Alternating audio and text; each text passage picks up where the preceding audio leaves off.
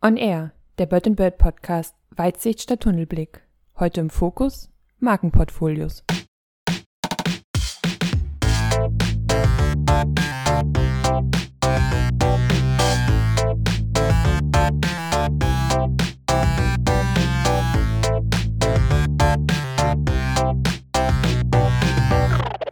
Liebe Zuhörerinnen und Zuhörer, herzlich willkommen zur heutigen Ausgabe des Bird Bird Podcasts, in dessen Rahmen wir regelmäßig aktuelle und spannende Rechtsfragen mit erfahrenen Praktikerinnen und Praktikern diskutieren.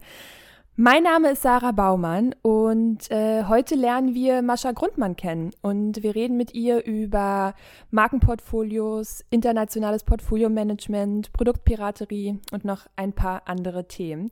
Am Ende erwartet euch natürlich wieder die Vogelperspektive, also unser kleiner Ausblick auf die Zukunft. Aber erstmal Guten Morgen, guten Vormittag, Mascha. Schön, dich zu sehen hier vor mir. Guten Morgen, Sarah. Ich freue mich, hier zu sein. Ganz kurz zu dir, Mascha. Du hast äh, Jura studiert an der Julius-Maximilians-Uni in Würzburg und in Dublin und bist nun Partnerin im Frankfurter Büro bei Bird Bird. Du berätst im Marken-, Urheber- und Wettbewerbsrecht, das auf nationaler Ebene, europäischer, aber auch auf internationaler Ebene. Und deine Schwerpunkte liegen im internationalen Brandmanagement und bei der Durchsetzung von äh, IP-Rechten. Und du hast vor allem Erfahrung in der strategischen Beratung und Betreuung von großen internationalen Markenportfolios. Deswegen bist du genau die richtige Ansprechpartnerin heute für uns. Und du bist auch Lehrbeauftragte an der European Business School und University of Applied Science in Frankfurt am Main. Ähm, ich hoffe, das war alles richtig, was ich mir äh, rausgesucht habe über dich. Ähm, aber damit die Zuhörerinnen und Zuhörer dich noch ein ganz kleines bisschen besser kennenlernen, haben wir so eine kleine Tradition bei uns im Podcast. Und zwar nennt sich das, Speed Dating. Und ich würde dir jetzt gleich gerne zehn schnelle Fragen stellen und äh, du antwortest so spontan wie möglich. Ich gebe mir Mühe. Perfekt. Äh, erste Frage. Hast du Haustiere? Nein. Frühaufsteherin oder Langschläferin? Gezwungenermaßen Frühaufsteherin. Okay. Ähm, Kino oder Netflix? Netflix. Tee oder Kaffee? Kaffee? Wie viele Tassen hattest du heute schon? Ähm, eine. Eine. Okay, Momentan bei dem Wetter ist es mehr Wasser. Ja, das stimmt. Das ist auch wahrscheinlich besser so. Ähm, beherrschst du ein Musikinstrument? Ja, tatsächlich. Ähm, ich habe hm, sehr viel Geige gespielt als Jugendliche. Oh, und schön. auch Flöte und Querflöte. Also ich habe sehr, sehr viel Musik gemacht früher, aber ist schon lange her. Ja, ja, das verliert man Also dann das Beherrschen ist wahrscheinlich heutzutage nicht mehr richtig, aber ich habe es mal relativ gut beherrscht. So. Also würde ich sagen, bist du schon sehr musikalisch eigentlich. Ähm, lieber Berge oder lieber Meer? Am liebsten beides. Mhm. Mal so, mal so. Ich finde beides toll. Und wo warst du zuletzt im Urlaub? Erst in den Bergen, dann am Meer. Ach ja, schön. Ja, manchmal kann man das ganz gut kombinieren. Das ist doch dann perfekt. Hast du einen grünen Daumen? Ich hätte gern einen. Nein, eigentlich nicht. Aber er wird ein bisschen besser. Es ist schon mal, es geht mir aber genauso. Ähm, früher war alles besser, richtig oder falsch? Falsch. Man lebt im Heute. Ja, das finde ich, finde ich, finde ich eine gute Herangehensweise. Ähm, und eine Frage, die ich all meinen Gästen noch stelle, ist, ähm, wenn du nicht Jura studiert hättest oder nicht Anwältin geworden wärst, hattest du damals einen alternativen Karriereweg im Kopf oder war es immer Anwältin werden? Also ich hatte gar nicht im Kopf, Anwältin zu werden. Ähm, ich hatte aber auch nicht so eine richtige ähm, Vorstellung. Also wie eben schon kurz gesagt, ich habe sehr, sehr viel Musik gemacht. Ähm, und ähm, mir war aber klar, dass ich nicht Musikerin werde, weil ähm, dafür bin ich, glaube ich, dann auch zu ehrgeizig und dafür war ich wiederum dann nicht gut genug in der Musik. Ähm, und ähm, ich wollte, ich wusste nur, dass ich auf jeden Fall was Internationales machen will, weil ich mit der Musik halt auch ja sehr international, also schon auch unterwegs war ähm, und viele andere Menschen kennengelernt habe aus anderen Ländern und ähm, das wollte ich irgendwie, das war aber nie richtig greifbar oder spezifisch. Ähm, das war was, was mir wichtig war. Ich hatte eher ein bisschen überlegt, in Richtung ähm, ja, Auswärtiges Amt oder sowas zu gehen. Ähm, das war eigentlich so ein bisschen Ah, ja. das, was noch so international eher war. Wobei ich auch Jura nicht im, im Fokus hatte. Das war relativ ähm, unklar. Ähm, dann lass uns doch aber mal jetzt zu dem äh, Inhaltlichen kommen oder beziehungsweise das Thema, weswegen wir uns hier treffen und zusammensitzen. Und zwar die große Überschrift ist ja Markenportfolios und da ähm, gibt es ja einiges oder einige Themen, über die man da reden kann. Ich möchte ein bisschen was abdecken auch mit dir zusammen und mit dir über verschiedene Themen äh, reden und habe ein paar Fragen vorbereitet. Aber zuallererst kannst du unseren Zuhörer und Zuhörerinnen kurz erklären, was ein Markenportfolio ist? Naja, ein Markenportfolio ist letztendlich ähm, die Gesamtheit der Rechte, die an Zeichen ähm, die an Zeichen bestehen für bestimmte Produkte. Und das ist, ähm, das ist letztendlich die Gesamtheit. Was habe ich an, an Schutz für Zeichen? Mhm, okay. Und wenn man ein, als Unternehmen ein Markenportfolio hat, was würdest du sagen, wenn du das auf drei wichtige Punkte oder drei wichtige Fragen runterbrechen könntest, was sind die drei wichtigsten zentralen Fragen zur Überprüfung des eigenen Markenportfolios? Mm, also die relevanten Aspekte sind erstens ähm, die Frage, welche Marken sind für das Unternehmen derzeit und perspektivisch relevant, also welche Zeichen, ähm, dann welche Märkte sind ähm, derzeit und perspektivisch relevant und welche Produkte sind für die jeweiligen Zeichen relevant. Und ähm, also die Grundlage für diese Überprüfung ist immer, dass man ähm, zugrunde legt, dass die Marke als solches keinen Selbstzweck hat, sondern die Marke ist ein ähm, Kommunikationsinstrument, ähm, das den Absatz und ähm, den Wert von Produkten fördert. Und ähm, gleichzeitig ist die Marke ein Rechtsinstrument, das die Produkte vor Nachahmung und damit vor Wert- und Umsatzverlust schützt. Und ähm, das heißt, bei der Überprüfung hat man, muss man einmal die tatsächlichen Produkte und Absatzmärkte im, im Fokus haben, aber auch auf der rechtlichen Ebene, was kann die, was kann die Marke als rechtliches Instrument ähm, ausrichten oder unterstützen, um gegen Nachahmung tätig zu werden. Das heißt, dass man auf der Ebene ähm, äh, zusätzlich zu dem äh, Schutzumfang, was die ähm, originären Produkte und Märkte angeht, auch ähm, einen sogenannten Defensivschutz im Auge hat. Das heißt, in welchen Bereichen bin ich zwar momentan nicht tätig, ähm, ich möchte aber auch nicht, dass mein Wettbewerber unter dem Zeichen das gleiche oder ähnliche Produkte anbietet. Ähm, das gleiche gilt auch für ähm, mögliche Produktionsländer, also nicht nur eigene Produktionsländer, sondern Produktpiraterie. In welchen Ländern sind, Ländern sind Produktpiraten ähm, üblicherweise besonders aktiv, ähm, so dass ich auch da rechtliche Möglichkeiten haben will. Also der Fokus ist auf der einen Seite, ähm, wo bin ich mit meinem Zeichen, mit meiner Marke, ähm, für welche Produkte selber jetzt oder auch absehbar zukünftig aktiv und ähm, zusätzlich, wo brauche ich oder wo macht ein Defensivschutz Sinn? Und das Ganze also was den Defensivschutz insbesondere auch angeht, ähm, ist natürlich eine Kosten-Nutzen-Abwägung auch unter Berücksichtigung mhm. von Kosten. Ja, okay. Weil es klingt ja so, als wäre der Defen Defensivschutz was sehr Präventives. Ja. Erstmal. Ja. Ähm, und was auch sehr strategisches, finde ich. Mhm. Also klingt für mich sehr strategisch und präventiv. Okay, und wenn man, wenn wir jetzt davon ausgehen, okay, ich habe mein Markenportfolio oder das Unternehmen hat sein Markenportfolio, muss man ja auch, ähm, ich glaube, ich erinnere mich an ein Vorgespräch, was wir hatten, wo du meintest, man muss auch manchmal in Anführungszeichen ausmisten ähm, aus deinem Markenportfolio. Was ist denn da vor allem bei der Reorganisation von einem Markenportfolio besonders zu beachten? Wie mistet man denn aus?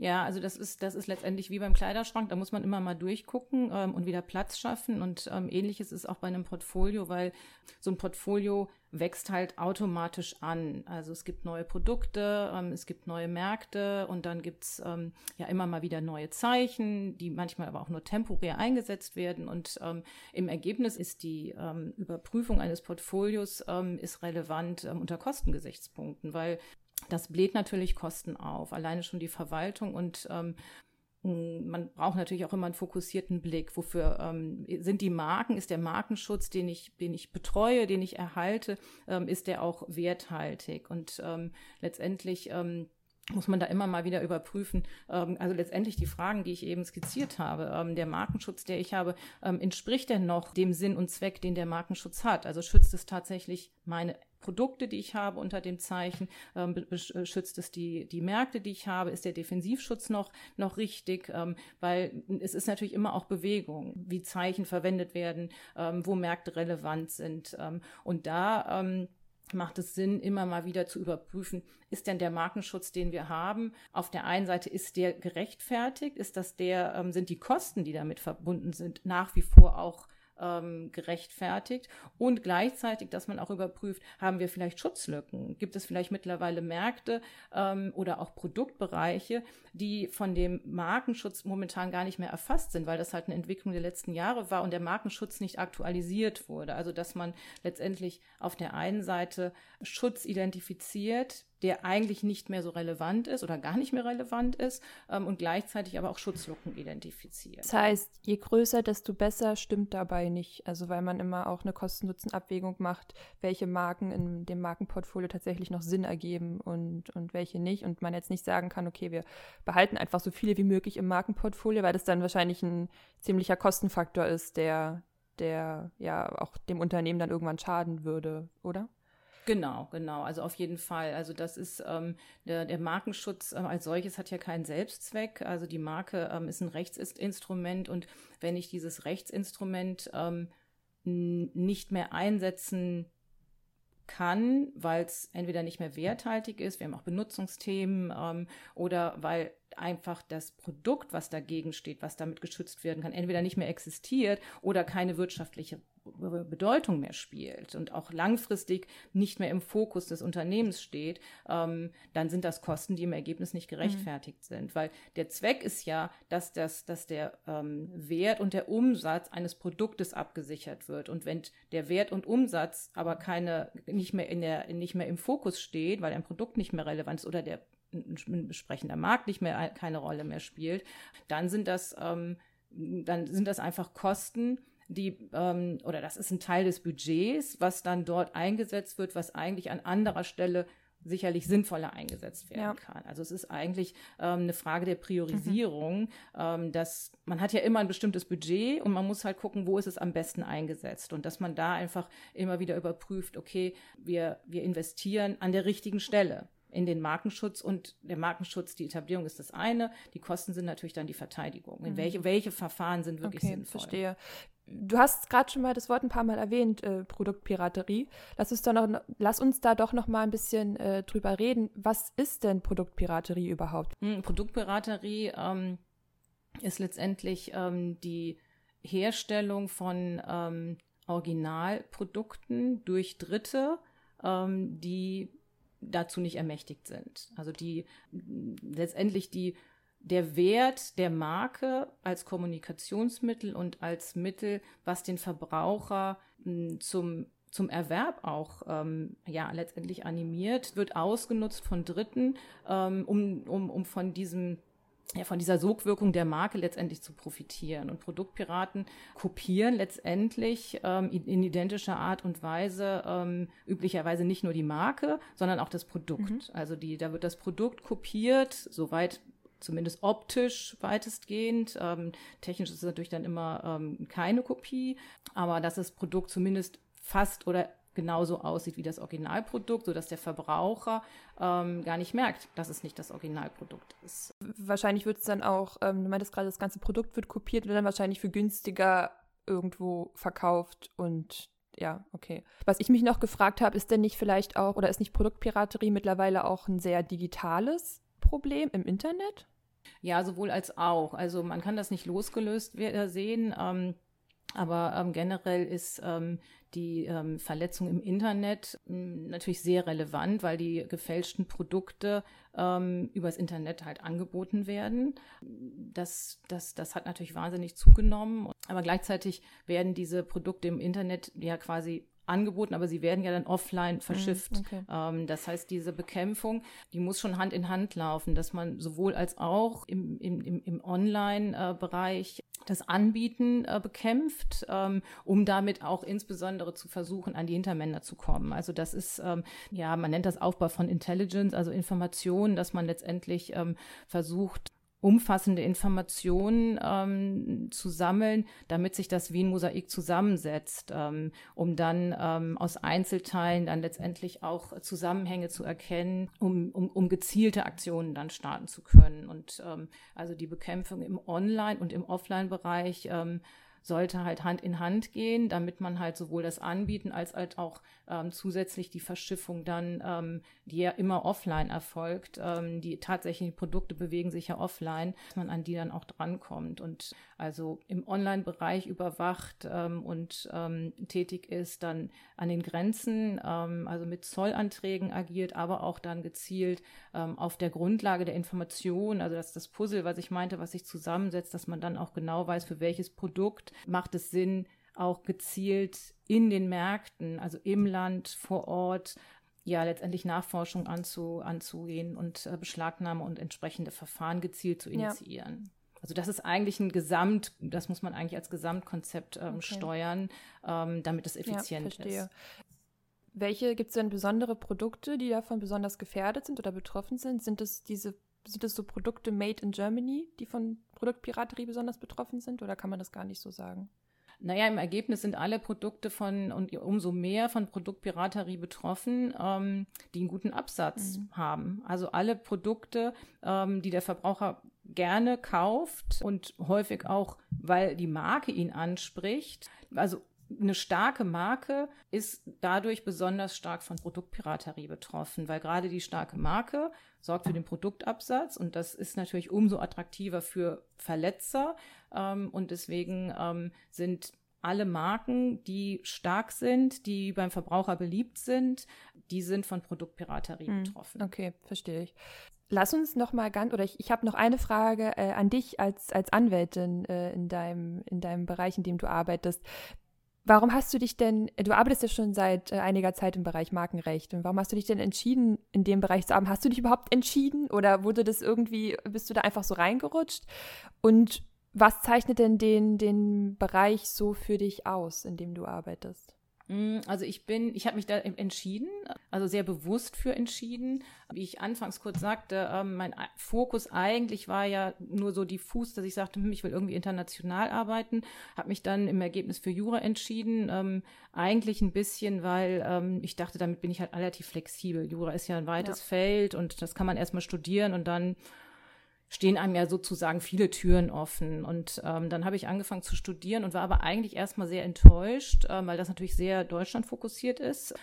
Und habe das dann ja halt weitergemacht und zu Ende gemacht ähm, und ähm, wusste aber nicht so genau, ähm, was ich eigentlich dann damit machen will. Und ich habe hab dann, während ich aufs Referendariat gewartet habe, ähm, in einer ähm, Patent- und Rechtsanwaltskanzlei gearbeitet und bin da mit dem Bereich des gewerblichen Rechtsschutzes in Berührung gekommen, damals noch Patentrecht und habe dann eigentlich ähm, sofort ähm, ja Feuer gefangen und habe mich ab dann auch ganz klar auf diesen Bereich fokussiert, weil ähm, der Bereich, also mich hat sehr angesprochen, weil es erstens international ist, ähm, auch ähm, sehr sachlich ist. Ähm, also es sind halt keine persönlichen Schicksale, es sind immer Unternehmen. Es ist sehr strategisch. Also insofern habe ich mich da sehr stark fokussiert, habe dann damals im ähm, Referendariat ähm, auch unter anderem eine Station bei Burton Bird in London hm, gemacht. Okay. Ja, wusste, dass ich auf jeden Fall in den Bereich gehen will und habe auch ähm, in dem Bereich direkt angefangen. Ich will, am Ende haben wir noch einen letzten Punkt, der nennt sich die Vogelperspektive. Und zwar ähm, so ein bisschen, da